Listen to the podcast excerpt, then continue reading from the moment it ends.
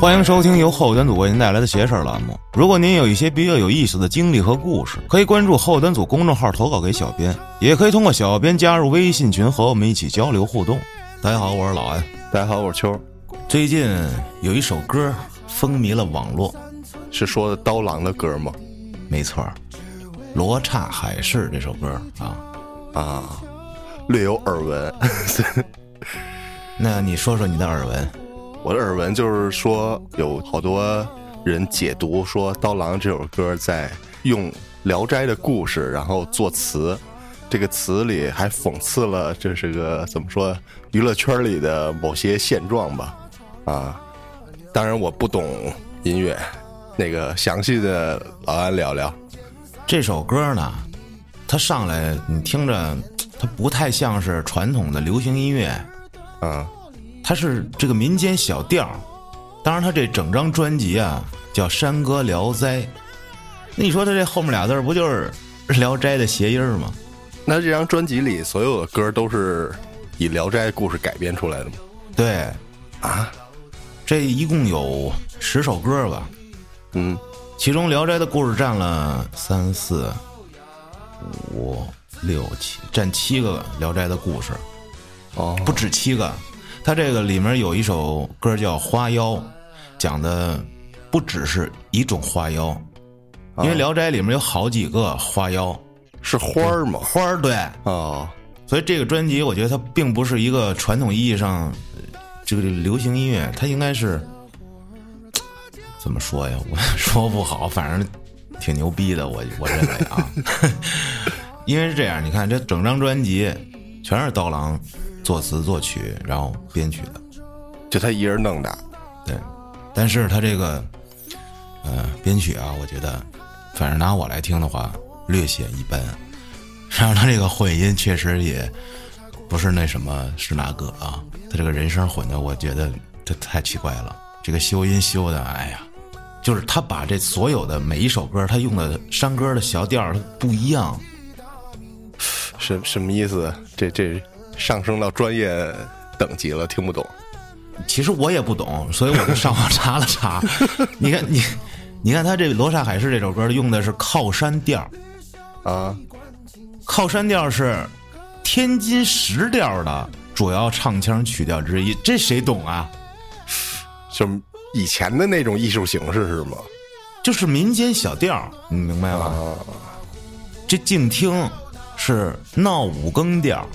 路南柯是没奈何调，颠倒歌是栽秧耗子，画壁是绣荷包调，珠儿是河北吹歌，偏偏是道情调，这还有很多，这就特别牛逼，你知道吗？就是说他用的不是一个地方的，就是就是他把中国的这些民间小调，然后全都融入到他这个歌曲里，不是写一个传统意义上的所谓流行歌。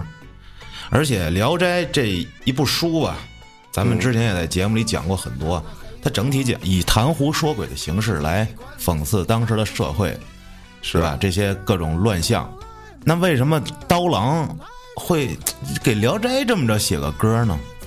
啊，那他不就是跟蒲松龄想象的不谋而合吗？现实跟理想世界的一种博弈。我知道，就是刀郎他。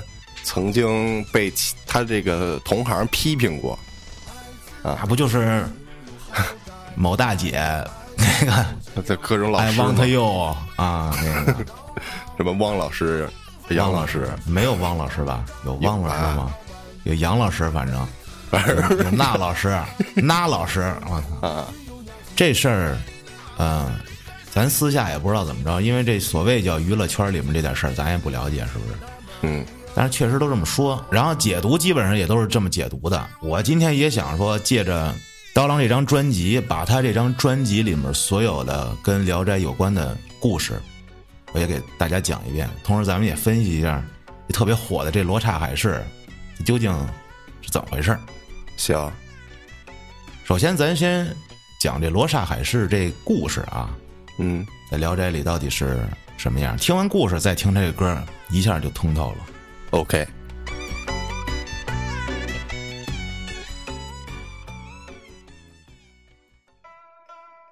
话说，有这么一人儿叫马季，嚯，不是说相声的马这个季啊，啊是老骥伏枥，志在千里的那个骥，啊字龙梅，马季马龙梅。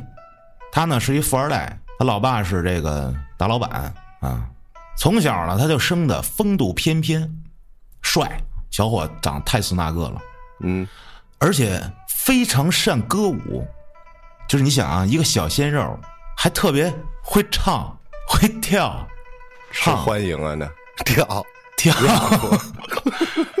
rap 篮球，我操，啊是吧？那他不就是一线了吗？顶流而且当时你说这些娱乐项目是有什么唱戏？那那会儿的唱不就是在戏园子里唱吗？一锦帕缠头，美如好女，就是他扮上这个旦角儿，就比姑娘还姑娘还漂亮。然后就有一个外号啊，一个雅号叫俊人，英俊的俊对，俊人嘛。啊而且不光他会唱会跳，他这学习还挺好，啊，十四岁时就考上了秀才，在当地那就是顶流。后来呢，这父亲年老体弱，这生意干不动了，退休，就跟儿子说说：“数卷书，饥不可煮，寒不可衣，五而可仍，即富甲。”就说你就凭这几本书，饿了不能当饭吃，冷了不能当衣服穿，你还是接我活儿吧，你跟我学经商吧。啊他爹也看出来了，这马季也不是学习那块料，以后做买卖能糊口。从此这马季就开始跟家里学做买卖。哎，有一天跟人到海外经商，走着走着这船让这大风刮走了，他就泰坦尼克了。沉了他就在海上飘啊飘，这时候来到了一岛，哎，一发现这是一座城市，赶紧一上去一看啊，这上面还有人，发现我的妈呀，这儿人怎么长得都这么丑啊！哇我操，一个个比宅导还宅导，太吃那个了。然后这帮宅导看见马季来了，啊，妖怪！吓坏了这帮丑人看见这马季，连喊带叫就跑了，给吓跑了。这马季一瞅，这这很奇怪嘛，是吧？这到底是怎么回事啊？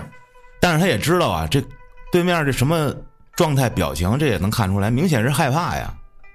到了这儿，那行了，那我知道怎么在这儿生活了。怎么生活呀？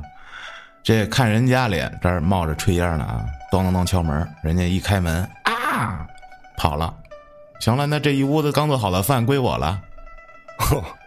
人家这儿一帮人啊，跟那儿量衣服试衣服呢，他这一出来，嗨，然后这帮人哇跑了，那这堆东西都归他了。哎，这这靠这个自己的这丑来吓唬别人，在这儿横行霸道了啊，反正是活下来了。没几天，这马季啊，就走进了这么一座小山村里，哎，发现哦，有一些人长得跟自己差不多，像咱们这个中土人士，啊，就有点像人的了模样了。这正常人对，但是越像这正常人的呢，都奇怪，他们都衣着褴褛，就跟要饭的似的。这马季正跟这树下休息呢，这村里的人也不敢上前就在远处，就跟看怪物似的看着他。慢慢的，时间长了，这村里人觉得哦，原来这妖怪他不吃人啊，他不是特危险，这才慢慢敢凑上前来。这马季就开始跟大家聊天，虽然这语言不同，但仍能听懂一半。哦也就是说，语言可能有相同的地方，不然这个故事就无法再继续下去了 都听不懂说什么啊。于是呢，他就跟大伙儿讲自己这来历啊啊，怎么回事？我从小扛串儿，然后被刮了一大阵风，就吹到这儿。村里人传开了，就是说这哎这这这来的这鬼啊，他就不吃人啊。不过呢，在马季看来还有一点奇怪，就是接近他的吧，都是长得不那么丑的，然而长得奇丑的人啊，看见他就就还是不敢接近。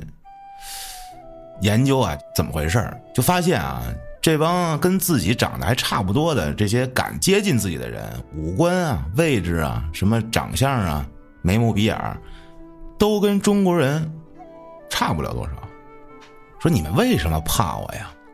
哎，这村里这有一个年轻人站出来说：“哎，我听我这爷爷说呀，在我这儿由此往西两万六千里有一个地儿叫中国，那个地儿的人啊，长得都非常奇怪。你说你是从哪儿来的？我今天我才见识到，原来这是真的。你是长得真丑啊！啊，我马季就问：那你们为什么穷啊？一听这个，这村民说：“哎呦，我们这国家这儿啊，靠什么能挣钱呀？不是什么诗书文章，是你长得越好看，你就越能当官儿长得特别好看的，直接就能当大官儿稍微好看一点的，当个地方官儿再差一点的，也可以博得贵人的宠爱。但你看，像我们这些人啊。”长得真的就丑不可耐，刚生下来就被父母看作为不祥之物，就被抛弃掉了。而那些不忍心抛弃的，基本上就为了能传宗接代。马季就问：“那你们这地儿叫什么呀？”我们这地儿啊叫大罗刹国，啊，都城在此地以北三十里处。于是马季就请这村民带他去这个都城大罗刹国的都城去看看去。天一亮，大家一块去了。到了这都城之后，发现这城也特奇怪啊！以黑石为墙，色如墨，楼阁近百尺，人少瓦，复以红石，石其残块磨甲上，无一丹砂。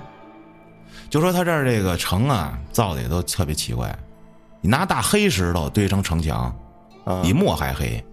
这楼高的百尺有余，但这屋顶不用瓦，而是拿这个红石头给盖上了。这捡来红石头碎块，在地上啊一碾，发现这就是朱砂呀！啊，就说这房子盖的可真是奇怪啊！这时候正值这个宫中退潮，就发现这城门里驶出来一辆云罗伞盖、非常华美的车子。这村说：“哇，这是大相国来了！”这马季顺着这方向一看，我的妈呀！就看这相国啊，长得太孙大个了，双耳皆背生，鼻三孔，睫毛复目如莲，什么，反正能听出来挺丑的。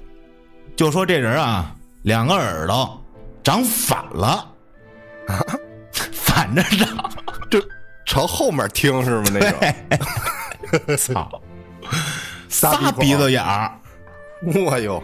这眼睫毛啊，长的盖着眼睛，跟帘子似的。我操！哇，这不是妖怪吗？这不就是妖怪吗？哇，在他们这儿美啊！然后看这相国边上啊，跟着几个这个骑马的官人，然后就能分别的 分辨他们的官职。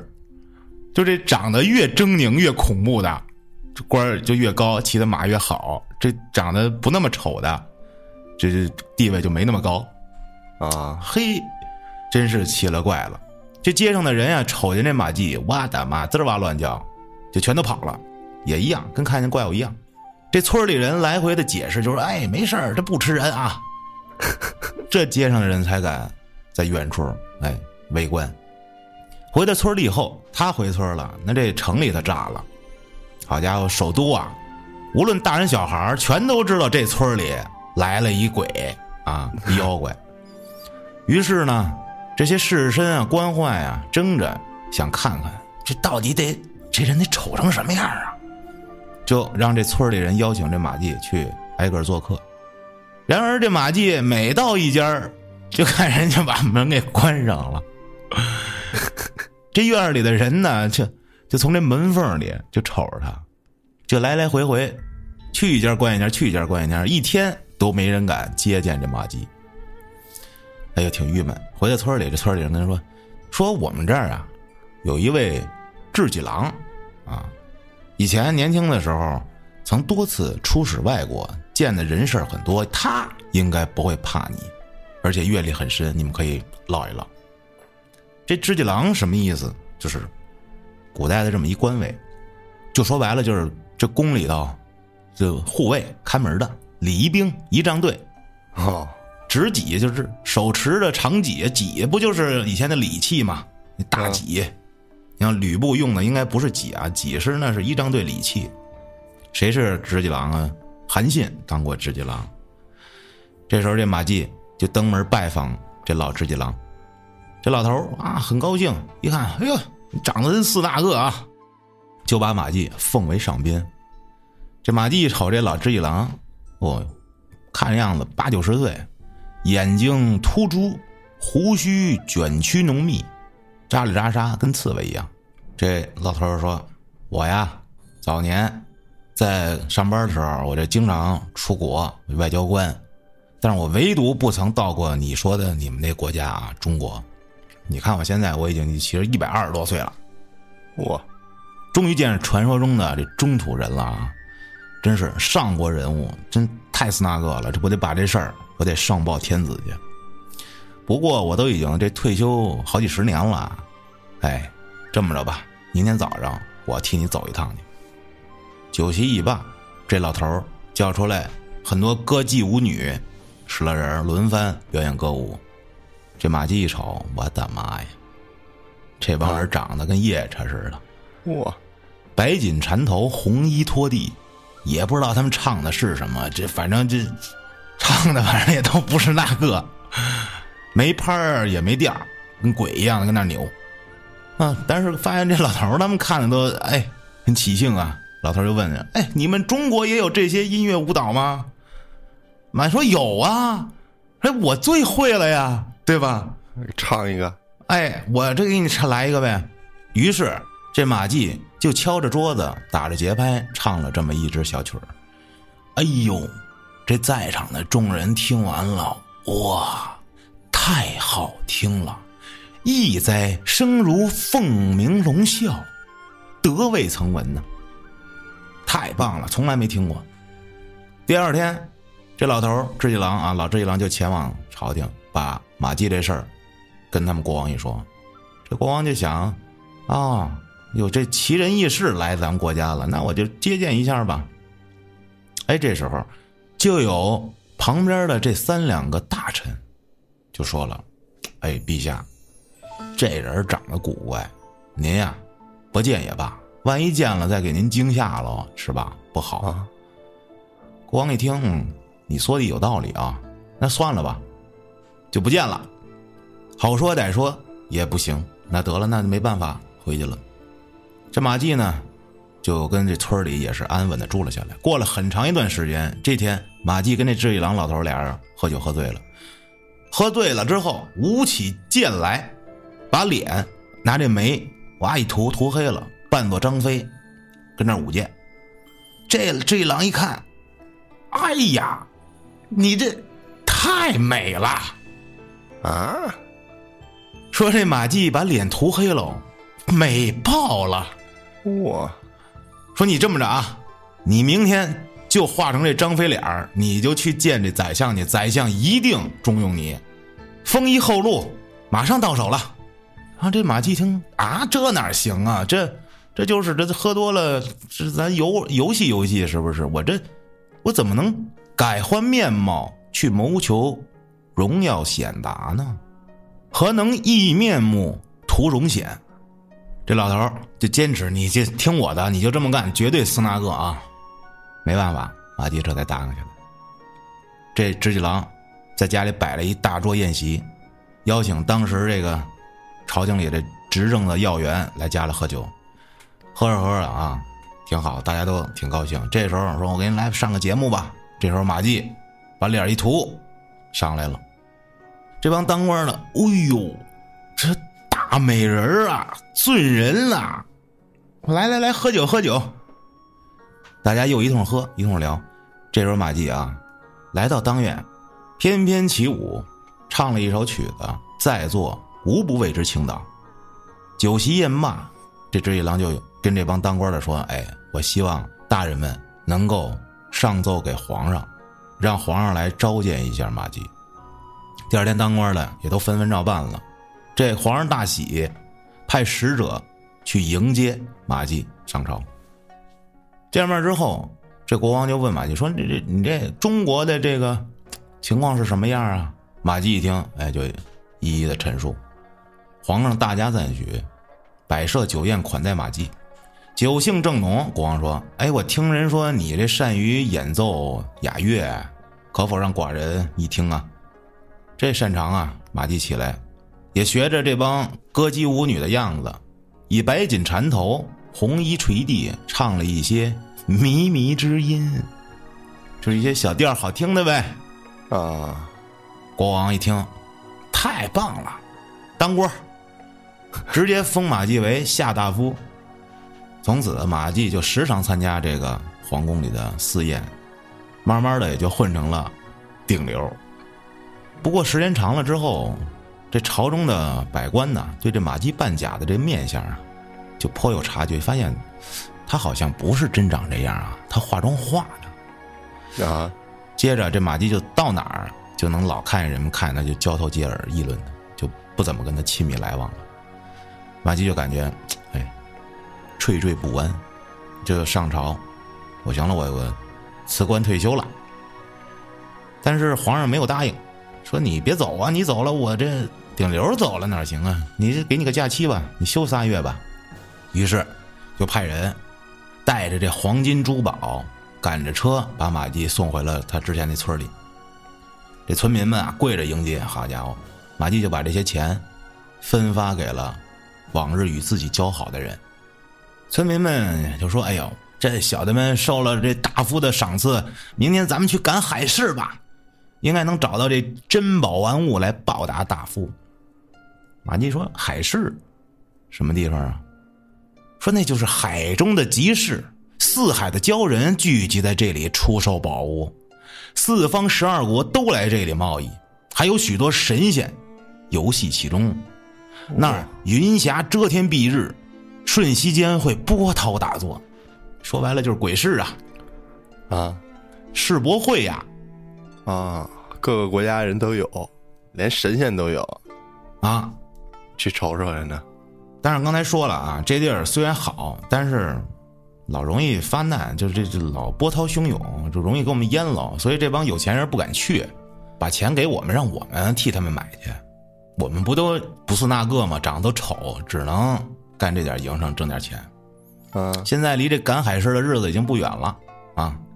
这马季就问：“那你们怎么知道哪天有海市的？”村民们说：“每当看见这海上有这朱鸟飞来飞去，七天后便有海市，有预兆。”哎，这马季就问了具体的日期，想跟大家一起去游观海市。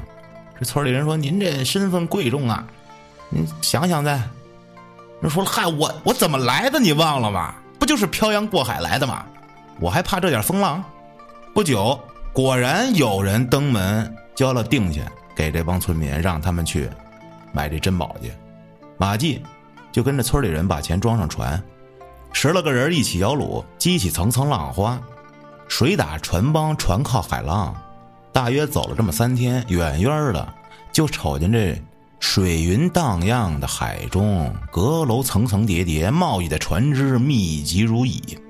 不一会儿，到了这城下，就见这城墙上的砖啊，一块砖跟人一样高，哇！城楼高耸入云。停好了船，登岸进城，就见这海市上陈列的奇珍异物啊，光彩耀眼，大多都是马季没见过的。这大家可以想象一下，就是。什么比你脑袋还大的钻石，啊，摆一片，哇！你就研究吧，脑子里想吧。热热闹闹的，这时候突然，这集市上的人纷纷的就哎呀，快躲避啊！一少年骑着骏马而来，人说这是谁？这是东阳三世子。哇，这谁呀？这不是告诉你了吗？东阳的三太子吗？这外国人。对呀，这三太子。骑着马路过这马季，一看这马季，哟，一帮之人，边上这村民就哎，这马季来自中国。马季在路边赶紧行礼，把自己这个情况哇说了一遍。我来自东土大唐，远道而来的这 商人啊。太子一听，嚯，这么远来的，两万多里，行，这遇见了不容易啊，给了马季一匹马，你跟着我一块儿吧，咱们骑行。刚到这海岛的岸边就发现啊，他们骑的这马就腾空而起，跃入了水中。这马是不想活了呀，带着我就往水里去。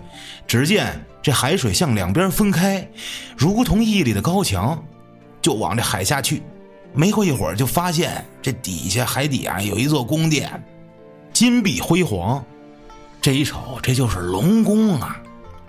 马季赶紧下马，进到这宫里，抬头就瞅见这龙王坐在这个大宝座上。啊，这太子就说。这儿臣在集市闲逛，我这偶遇了一位中土的贤士啊。马季上前拜武行礼，龙王说：“哎呀，马先生是才学之士啊，文章定能超过屈原与宋玉啊。我想有劳马先生豪挥笔墨写一篇海市赋，能不能给我们写一篇这个赞美我们这海市的这么一篇文啊？我们好放在公众号里推广一下啊。”哦。然后拿来水晶砚、龙毫笔，你像这龙宫使的都是什么东西？水晶做砚台，拿龙须当毛笔。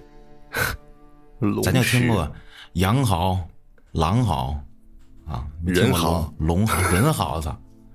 这狼毫是什么呀？狼毛是吗？是黄鼠狼毛。哦，不是大灰狼毛啊。马季就写下了一千多字儿啊，具体的这这。《聊斋》里的怎么写的？这没写，反正就是罗刹海市好，真是那个太牛逼了。反正就哇写龙王十分赞赏，哇你太是那个了，召集这宫中水族啊，接到欢迎，嗯，大家大排宴宴，喝着喝着，龙王高兴了，说我有一个心爱的闺女还没有对象，要嫁给你吧。马季一听，那那行啊，太好了，这是龙女儿啊，小龙女儿啊。没一会儿，这几个宫女把这龙女搀扶出来了。只听环佩叮咚啊，乐曲骤然奏起。拜礼结束后，马季偷偷的一看，哇，太漂亮了，仙女儿！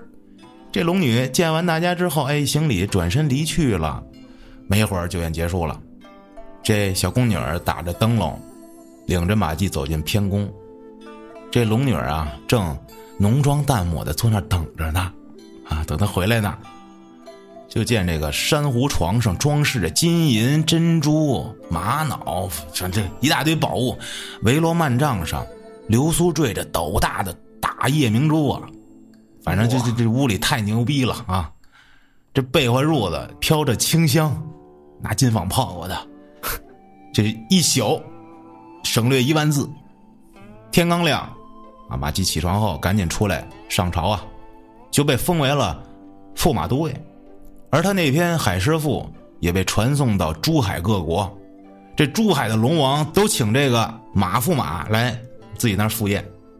这马季穿着锦罗衣裳，骑着五角的青龙，前面有人喝道，后面有拥簇一行人出得宫来，数十名骑马的武士一律身配着雕弓，肩扛白杖，光彩耀眼，把这道全都塞满了。马上有人弹筝，车里有人吹笛儿，用了三天便游遍了珠海。从此，这马龙梅的名号响彻四海。说这龙宫中啊，有一棵玉树，这树干呀像白琉璃一样晶莹剔透，中间有淡黄色的树心儿，这树叶儿啊就跟这碧玉似的，约有一枚铜钱那么厚，细碎的叶片垂下浓密的树荫。马季就经常在这棵树下跟龙女诗词歌赋、弹琴写词。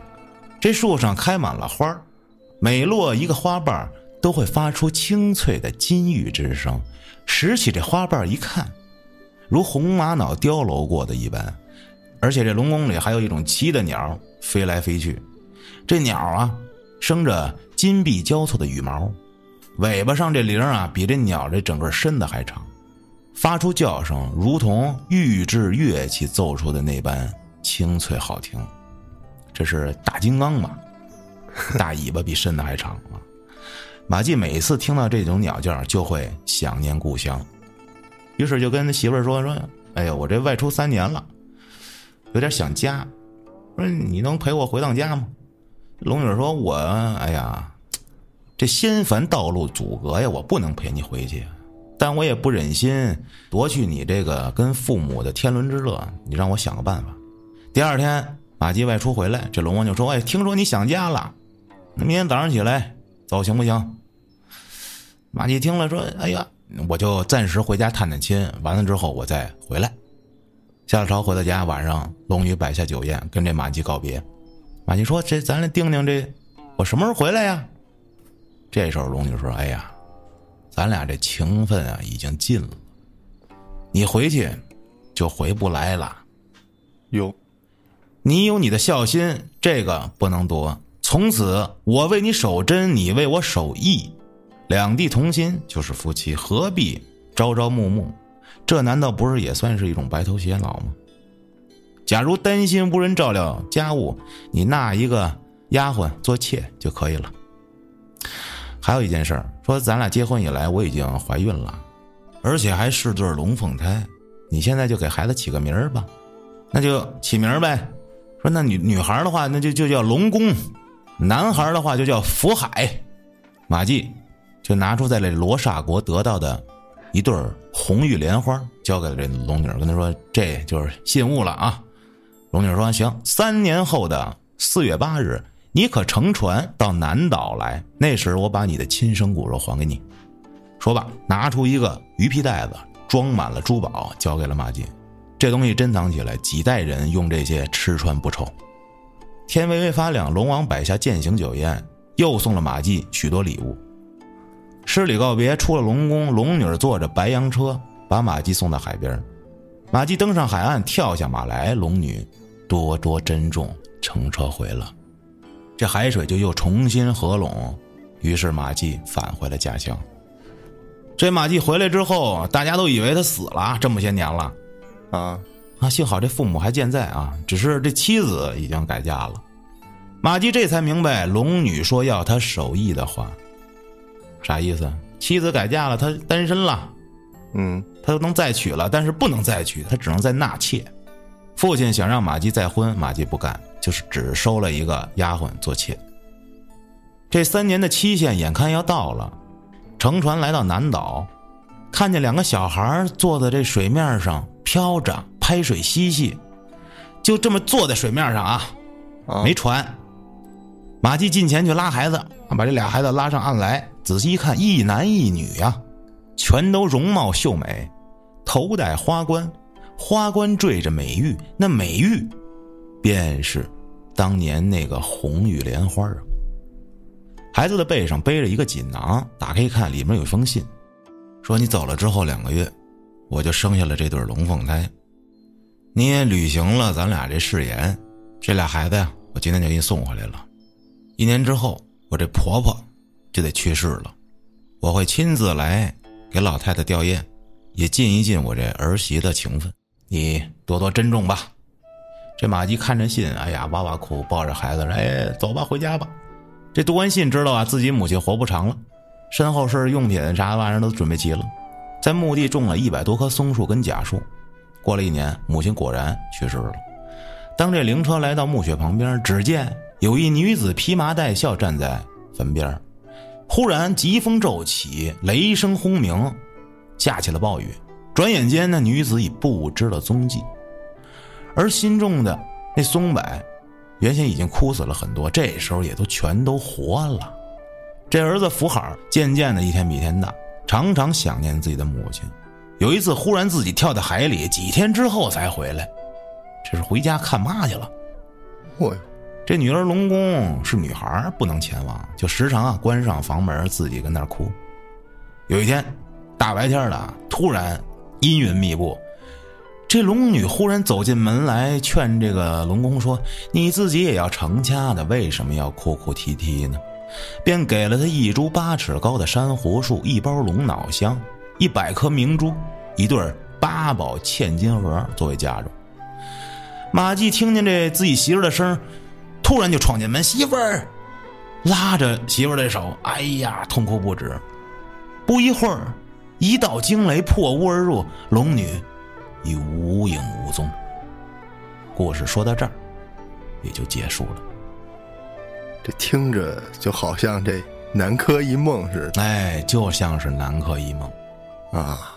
说到这儿，再结合刀郎这首歌啊，相信大家自己已经有了其中的理解吧。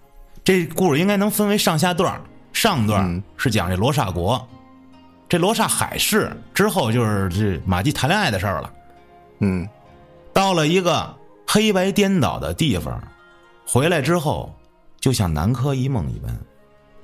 这罗刹国就感感觉听着跟地狱似的嘛。这歌里第一句“罗刹国向东两万六千里”，小说怎么说的？说中国向西两万六千里是罗刹国，那这罗刹国向东两万六千里是哪儿啊？不就中国吗？说这事儿那不就是发生在咱们这儿吗？嗯，过七重越交海三寸的黄泥地，这人们冲破了层层险阻，直到来到了这个三寸的黄泥地。这是哪儿啊？三寸黄泥地，这不一坨大便吗？这不就是？啊！只为了那一条一丘河，就为了跟那帮傻逼成为一丘之貉啊！这地儿好啊，这地儿都冲过来了。这河水流过狗狗营，啊，终于到了一个能施展拳脚的地方了。我能在在这儿捞金了。这个地方叫叫狗狗营，那不就是营营狗狗吗？这儿的都是一帮。嗯，狗狗营当家的插杆唤作马户。说这狗狗营里边有一老大叫马户，这插杆就是古代以妓女的保护伞，这就叫插杆就是后台老板，十里花城有魂名这句好理解啊，长什么样啊？他两耳傍尖三孔鼻，这不就是这大丞相吗？故事里那个啊，这个他字啊用的是女他，女他啊，未曾开言先转定。什么意思？还没说话呢，先把屁股冲着你。I want you 吗？啊，我操！这详情请见脏事儿，别为我转身，我懒得听你问我梦想是什么。这期东川在这期里讲述了他跟某好声音的渊源。啊，每一日蹲窝里把蛋来窝。一帮人往椅子上那一坐，就等着这帮哎韭菜过来送钱了，等着这韭菜蛋破壳呢，啊啊！老粉嘴多半辈儿以为自己是只鸡，这帮坐在上面的啊，巧言花语啊，对着这帮韭菜蛋逼逼赖赖，懂不懂的都得逼逼上两句，代入一下啊。就这帮评委，你是个啥呀？你就评，你懂不懂啊？你就说，我记得特别清楚，有一期这个。就说这个《中国好声音》有一期有一个叫什么的一哥们儿，他唱了一个万晓利的《狐狸》吧，嗯，就那个加二尾巴淘宝了，那么唱，然后底下评委一脸懵逼，他根本就不懂，那也得逼逼赖赖两句。然后还有这个乐队的夏天，说真的，就里面那些评委啊，这不都是老粉嘴吗？啊啊，逼逼两句，觉得自己是只鸡。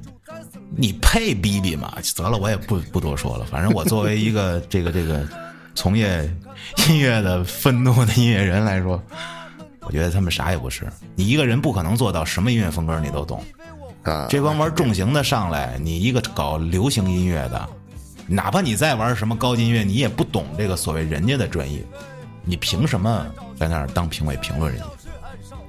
那马虎不知道它是一头驴，那幼鸟不知道它是一只鸡。勾栏从来扮高雅，自古公公好威名。勾栏就戏院啊，嗯，但是后来就慢慢就变成这妓院的意思了。这《聊斋》里很多故事都发生在妓院里啊。勾栏瓦舍，做着皮肉生意，却要附庸风雅，还得琴棋书画，还得给钱。他这地儿。你不是达官显贵，你不会琴棋书画，你还来不了。你上来先见一面，就得先花好几十两，然后再跟人姑娘觉得你行，你能留下，你再得交钱，就上钟加钟啊！啊，最后干的不都是皮肉生意吗？自古公公好威名，这帮阉人啊，那得给自己起个好婚号，九千岁是吧？魏忠贤，皇上万岁，他九千岁。打西边来了一小伙他叫马季，美风姿，少倜傥，华夏的子弟，只为他人海泛舟，搏风打浪，龙游险滩，流落恶地呀。说说这刀郎的经历啊，十七岁，高中还没毕业，就从资中县来到内江的一个歌厅里学键盘。两年之后，又到了成都、重庆、西藏、西安跑摊混了四年多。后来组建了一乐队，叫手术刀。九一年到九五年，在海南唱歌的时候，又组了乐队地球之子，仍然弹键盘。啊，当时在海南小有名气，后来迫于生活，乐队解散，于是九五年来到了新疆，成立了西北音乐工作室，开始接触新疆民乐。西边来的，来到了内地，就来到了这片黄泥地呀，就遇到了那帮，是吧？马户、幼鸟，他见这罗刹国里常颠倒，这句也好理解呀。这儿以丑为美啊。这马户爱听那幼鸟的曲儿，三更的草鸡打鸣当司晨。这马户觉得那幼鸟土鸡真是那个得捧啊！这草鸡打鸣啊，这草鸡啥意思？笨鸡土鸡啊，啥也不是啊啊！还学公鸡打鸣半扇门楣上表真情，这明明都是私下沟通好的剧本，还得跟节目上面一把鼻涕一把泪的。我从小我家里穷哈，我的梦想是什么什么什么，是吧？他红苗翅那个黑画皮，绿袖机关金镶蹄呀。这马季原本帅呀，是吧？但是到了这颠倒的罗刹国，人一瞅，哎呦我的妈呀，受不了！酒后往脸上抹眉，扮成张飞，人家倒觉得好看了。这个世界已经颠倒黑白了，可是那从来没蛋生来就黑，不管你咋洗，那也是个脏东西。到那罗刹国，那丑的东西，它就是丑，怎么给它金碧辉煌，它也不是那个，它也上不了台面。那马户不知道它是一头驴，那幼鸟也不知道它是一只鸡，岂有画堂登猪狗，哪儿来的鞋拔做如意？这猪狗登大雅之堂，拿鞋拔子当如意，乱了套了。这能以丑为美，一双滑板鞋火遍大江南北，打工是不可能打工的。也能成为网红，一给我的叫，山里疯狂叫，这帮猪啊，全都上了天了。他红苗翅那个黑画皮，绿袖机关金镶提，可是那从来没蛋生来就黑，不管你咋洗也是脏东西。爱自有心，心有好歹，百样爱也有千样的坏。女子为好，非全好，还有那黄蜂的尾上针。这繁体字“爱”里面不是有个心吗？每一颗心都有各种思想，要善于辨别。青竹蛇儿口，黄蜂尾上针，两般犹未毒啊，最毒妇人心。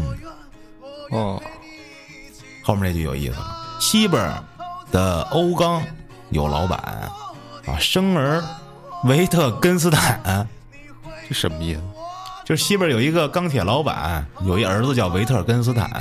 啊，这维特根斯坦是一大哲学家，啊，这维特根斯坦主要的著作有这个《逻辑哲学论》跟《哲学研究》。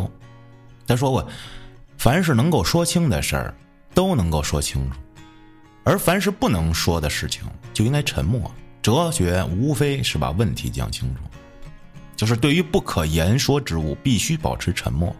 比如一个简短的哲学理论，虽然只有短短几个字儿。但即使用成千上万字儿去解释了，你写论文也难以把它说的明白，因为往往这个时候人们心里虽然对他有个了解，但无从寻找合适的字眼去把这个理论解释到自己心中所想的那个程度，才导致没有办法把这个理论清楚的解释出来。啊，再比如谈论人生和理想这类虚有的事儿时，即使口若悬河，啊，夸夸其谈也难以说个明白，讲个清楚。每个人的思想各异，导致不同的人对事物的理解也不尽相同，因此对人生或者理想的畅谈，也将各式各样，没有一个准确、统一、清楚的答案。既然无法言说，那就沉默。这哲学就是似懂非懂的感觉，这就是他的这个重要思想。但是我觉得还有两句，我觉得结合这个故事，太棒了。改良社会最有效的方式就是提升自己，这句好理解吧？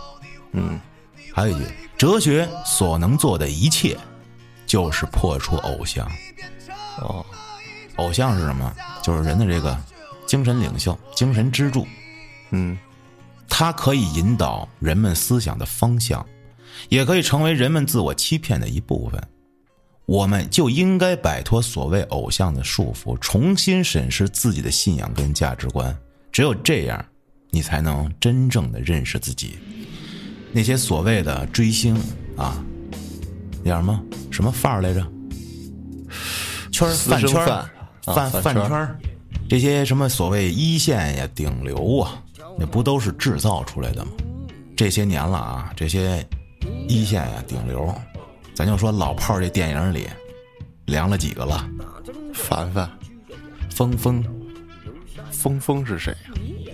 一峰，哦哦哦，冯冯冯冯，反正我就不多说了啊。就这些所谓的偶像啊、明星啊，这影响很大很大。其实早就影响很大了。啊，只不过我觉得现在网络加上这年轻人吧，尤其这疫情三年，他必须有一个所谓自己的精神支柱，他可能更会想找一个自己理想中的那种有一个理想主义。你包括说咱们作为一个主播啊，可能有好多人啊，我是你粉丝，我其实挺不爱听这个的。什么粉丝？我就是一讲故事的，您就是一听故事的，我也不是什么你所谓的偶像，我就一烂仔啊！你喜欢我就喜欢我，但是你喜欢的那个我也不一定是真实的我，那是你自己想象出来的，就会带滤镜，再加上别人说给你做出来的人设啊，其实这这就是自我欺骗的一部分。戏子他就是戏子，他也有自己的生活。人那都顶流了，那赚的那钱老多了，他的工作就是骗人，就是演一个所谓的人，对吧？我们要审视自己，啊，认清自己到底喜欢什么，这世界到底是什么样的，需要我们自己来看。你看，就是之前 TFBOY 那个王源，他抽了口烟，他就被无限的放大。你你瞅那个那谁，Angelababy 叫了十个帅哥陪着自己打剧本杀，凭凭什么不行？我就想知道，人家没干嘛，让人抽根烟，抽根烟怎么了？我操，人家还在私密的环境里，人也没在公共场合，是吧？呃，我我要有钱，我也雇十个妹妹漂亮的陪我打剧本杀，我也高兴。凭什么人家按照你想象的那个样子活呀？你给多少钱呀？是不是？但是这是两说的，他们不是骗人吗？就是没维持好这个谎言，其实是让好多人这个梦幻的这个人物形象啊，它破灭了，那你说这堆人得有多可怜呀？是吧？这所以就是他们这种错事儿啊被放大的原因嘛。就必须得让人哄着骗着，然后自己舒服。你看这个，就前段时间一说到这个刚才那些事儿的时候，就是 TFBOYS 他那个十周年演唱会嘛，就那些粉丝的各种操作，我操！高铁的那车厢都挂满了那个海报似的或者旗子，然后还有拿着旗子 在那游行的，我的妈呀！然后各种那个粉丝跟粉丝之间的互黑，王源或者是易烊千玺怎么着，说王源粉丝带刀啊还是怎么着怎么着，我都惊了，我靠！就是他特别主观，只要我喜欢你，你放屁都香。后来我问了好多小孩儿、女孩儿啊，说喜欢这团、女团、男团。我说你知道 H O T 吗？没听过，不知道。你不知道 H O T，你玩什么团啊？挺可怕的这个现象，我觉得。而且就是现在出的这些作品，就我觉得一个艺人你就应该出来拿作品说话。我觉得易烊千玺挺好，我挺喜欢的。他作品首先放在这儿了，是吧？电影，然后你再反观这些其他的所谓的这些啊，你看他有什么知名作品？那演技都抠脚啊，那歌唱的那什么东西？这不就是这颠倒黑白的罗刹国吗？是，这我去四川的时候啊，有一个理塘县，理塘号称天空之城，理塘有一旅游大使叫丁真，那小伙长得真帅呀、哈，对，啊，他好像就是牧民嘛之类的，就一普通孩子嘛，对，然后觉得他哎他帅啊，有流量啊，就你快当大使来吧你，吸引这些人过来旅游来。但是丁真现在已经就是嗯口碑已经没了啊，瑞克五代，音乐是我特别喜欢的一件事，而且我也认认真真做了。我觉得我也是一个不称职的音乐人。而那些所谓现在的音乐，嗯，看看这个某音啊，或者是这些排行榜吧，有几个人你认识？新出来的这些人，他就是顶着一首歌火了，然后这首歌火了之后也就这样了，是吧？你就再有几个李荣浩出来，他不可能说再像以前一首歌能有多么多么辉煌，多么多么造成那些影响，不可能会有。对，这你就要说回刀郎那首。二零零二年的第一场雪，这真是火遍大江南北，无人不知，无人不晓。你可以说它跟各种的现在的进步有关系，什么网络发达了吧？歌每天全世界、全中中国有出多少首新歌？那会儿可能出歌少，是吧？打一个信息差，是吧？其实他的歌就是我自己最熟悉的就是这个二零零二年的第一场雪，剩下其他的其实。我也没怎么听过，但是据说在这个西北地区啊，这个基本上那会儿有彩铃儿这个热潮的时候，大家的彩铃全都是他的歌。还有那个，还记得你答应过我不会让我把你找不见，多好听啊！我天天老听，太好听了。我跟你说，他这名儿起的也牛逼，刀郎，嗯，持笔如刀。一字儿一字儿的，咔咔的。不过单就从他这张专辑的这个，就说编曲来说吧，我觉得啊，稍微差点意思。词儿写的还都挺不错。但是现在人他还有一毛病，你要弄一音乐出来吧，他主要他就听人声啊，他听你这个唱，他不听别的东西。你也不能要求所有人的这个所谓欣赏音乐水平的这个水准都特别高，所以也无所谓了。这张专辑。本来啊，我想说这期啊，《山歌聊斋》里面所有的聊斋故事原型我全讲一遍。但是我发现讲完这第一个的时候，这时长已经这样了。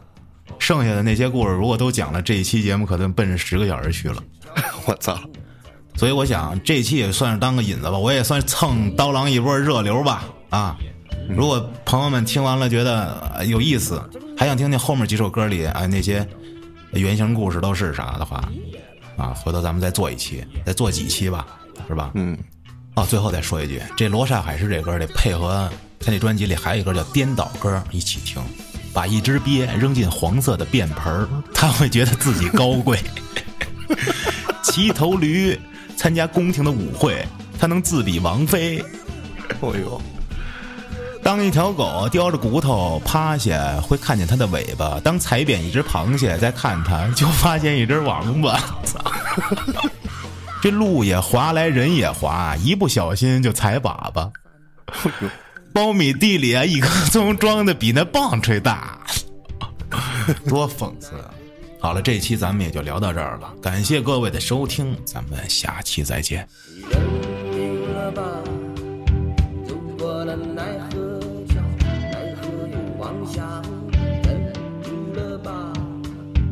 把莲花奔头。